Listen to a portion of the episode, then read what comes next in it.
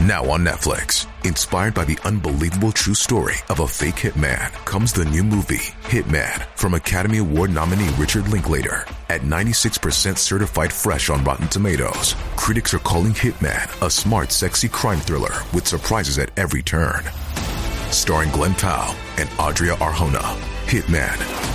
Now playing on Netflix and in select theaters. Rated R. 一念离真，皆为妄想。大家好，欢迎收看《佛说》，佛说与你一起看遍世间百态。在河北省阜城县的叶家铺村，出了一件怪事：村妇吴桂令的妹妹吴桂英瘫痪在床近二十年，突然自己下地走路了。能走路是好事，有什么可奇怪的呢？怪就怪在。妹妹作为当事人，根本不承认自己下地走过路。接二连三出现这样的情况后，不止吴桂令，就连村民们也认为吴桂英肯定是被什么不干净的东西附身了。村里人心惶惶，议论纷纷。吴桂令家更是笼罩着恐惧的气氛。女儿不敢回家住，丈夫开始发脾气，拖着这么一个累赘，吴桂令的日子过得委屈又无奈。吴桂令的丈夫杨瑞平在外打工，女儿在县城上学。平常家里只有吴桂令和瘫痪的妹妹吴桂英。妹妹躺在床上没有自理能力，吴桂令每天干农活、做家务伺候妹妹。怪事悄无声息地发生了。有一次，吴桂令干完农活回到家，像往常一样，先看向妹妹住的西屋，透过窗户，一个隐隐约约的人影一闪而过。吴桂令以为是女儿回来了，在小姨屋里玩等他放下农具走进西屋，里边却只有躺在床上的妹妹。四处检查了一遍，确实没有别人。妹妹也说屋里就自己一个人。吴桂令想，难道自己眼花了？因为是第一次出现这种情况，他也没太放在心上。没想到这仅仅只是个开始。吴桂令家有八个兄弟姐妹，父亲去世早。母亲一手把他们拉扯大，吴桂令是家里老三，瘫痪的妹妹是家里老小。吴桂英瘫痪这些年一直是母亲照顾，吴桂令不忙的时候回家给母亲搭把手。母亲去世后，他交代儿女们一定要轮流照顾好吴桂英，尤其是几个姐姐。吴桂令疼惜妹妹，先把妹妹接回了自己家，他每天给妹妹翻身、喂饭、做清洁、活动筋骨。从没敷衍过，哪怕吴桂令认为自己眼花了一回，他也没当回事。但第二次怪事又发生了，眼花已经打消不了吴桂令心底的疑问。几个月后的一个下午，他从邻居家串门回来，又在院子里看到跟上次同样的画面，他顿时脊背发凉。难道有小偷？他怕妹妹受到伤害，顾不得害怕，赶紧跑进了西屋。吱呀一声，门开了。屋子里很安静，妹妹躺在床上睁着眼睛，看姐姐满脸紧张的在屋子里四处搜寻，除了妹妹没有其他人。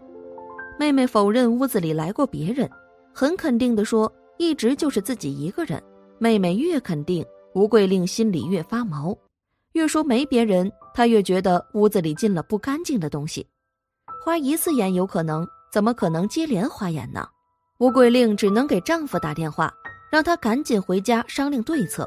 杨瑞平听得心惊，但作为男人，他只能先安慰妻子。他说：“也许就是猫呀、狗呀进了屋，或者是你真的眼花了，别自己吓自己。”虽然安慰的没有底气，连他自己都不信，但他没别的办法。他们最怀疑的还是家里进了小偷。既然前两次没偷上东西，应该还会来。他们交代吴桂英一定要睁大眼睛。看看谁进了他的屋子。接下来的十几天，杨瑞平每天躲在院子的角落里暗中观察，吴桂令照样每天出去做农活串门结果他们一无所获，一家人惊魂未定，邻居们战战兢兢，事情未有定论。吴桂令恐惧未消，杨瑞平只能暂停外出打工。没想到两个多月后，周末回家的女儿受到了更大的惊吓。他再也不愿意回家住了，女儿已经上初三了，他去找小姨说话，却转眼间大哭大喊着跑出来，声音凄厉，充满恐惧。原来女儿推开门，就看见一个影子，嗖的一下钻进小姨的被子。女儿被吓懵了，哭着跑去了奶奶家，吴桂英居住的西屋。等吴桂令和丈夫跑进西屋，却发现还是吴桂英一个人躺在床上。女儿不可能看错，但吴桂英说自己一直闭着眼睛，不可能有人来过。这次事情之后，一家人更害怕了，家里的气氛变得压抑又紧张。有人让他们去烧香拜佛，求个护身符回来；有人让他们赶紧做法事，把妹妹身上的脏东西赶出去；还有人让他们去医院，再给妹妹检查下身体。一片吵吵闹闹中，夫妻俩也没了主意。有一天，吴桂令折返回家时，打开院门，吴桂令赫然发现。妹妹正从西屋往东屋走，杨瑞平谈吴桂英晕倒在院子里，看妹妹走路的样子，一点不像个瘫痪几十年的病人。见姐姐回了家，吴桂英停下脚步，直愣愣地盯住姐姐看。吴桂令吓得大喊一声，转身就跑。等她把丈夫叫回家，妹妹已经晕倒在院子里。杨瑞平也害怕，他小心翼翼地走到吴桂英的身边，观察半天后，才心一横。把她抱回了西屋，可等吴桂英醒来过后，还是一问三不知。最奇怪的是，自从这件事之后，吴桂英突然开始说天津话了。在此后的一年时间里，她都用天津话跟家人交流，而且说得很地道。当地农村讲的是河北方言，与天津话隔着八竿子远的距离。况且，吴桂英小时候连县城都没去过几次。一个几十年卧床不起、从没走出过家门的人，谁教他的天津话呢？事情变得越来越诡异、迷离，听说的人都不免头皮发麻。无奈的吴桂令只能给妹妹屋子里装了个摄像头，他要开始抓鬼了。但自从装上摄像头，妹妹屋里的鬼就消失了。既然屋里没东西，吴桂令又把摄像头转到了院子里。蹲守了两个夜晚后，吴桂英终于看清。那个吓人的身影明明就是妹妹吴桂英，可她是个病人，怎么突然就会走路了呢？吴桂英瘫痪二十年，无意识自己行走的事惊动了媒体。在采访吴家老邻居的时候，吴桂英瘫痪的来龙去脉渐渐清晰。小时候的吴桂英体弱多病，又因为是家里老小，所以一家人都惯着她，尤其是母亲，饭放凉了才端给吴桂英吃。吴桂英头皮痒，指一指，母亲就慌忙伸手给她挠。不用去地里做农活，身子骨弱，受不起。在娇惯中长大的吴桂英受不得一点委屈。十六岁那一年，吴桂英跟嫂子发生点矛盾，哥哥一气之下就打了吴桂英两巴掌。挨过这两巴掌后，吴桂英就晕倒了。去医院看病回来后，他变成了一个卧床不起。吃喝拉撒都不能自理的瘫痪病人，自此他开始了长达二十年的卧床生活。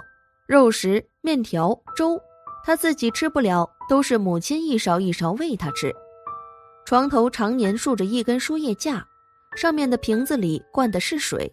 母亲去世这两年，吴桂令重复着母亲的习惯，实心实意的照顾吴桂英，但因为出了这么一档子糟心烦人的事。丈夫杨瑞平渐渐不高兴了。有一次，杨瑞平实在忍不住，跟吴桂令爆发了激烈的争吵。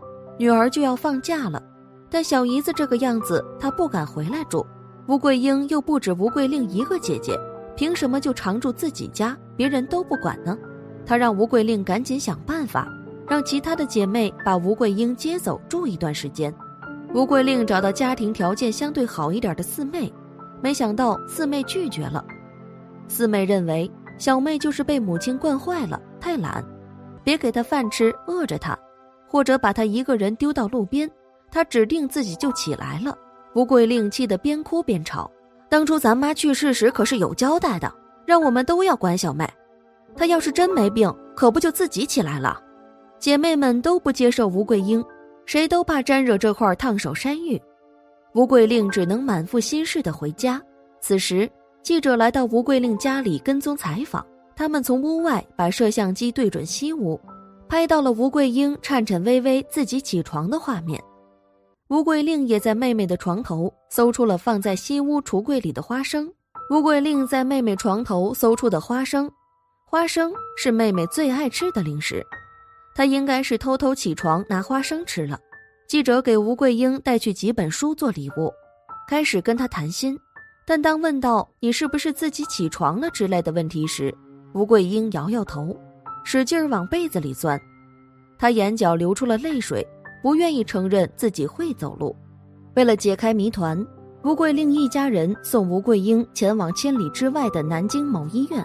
吴桂英非常不配合医生检查，拒绝睁眼、抬腿等一系列医生要求他做的肢体动作。检查结果显示，吴桂英的身上并没有任何可以导致瘫痪的器质性病变。既然没有瘫痪的生理原因，那为什么吴桂英二十年来一直卧床不起呢？吴桂英接受医生检查，医生分析，吴桂英所患的是一种心理疾病，俗称癔症。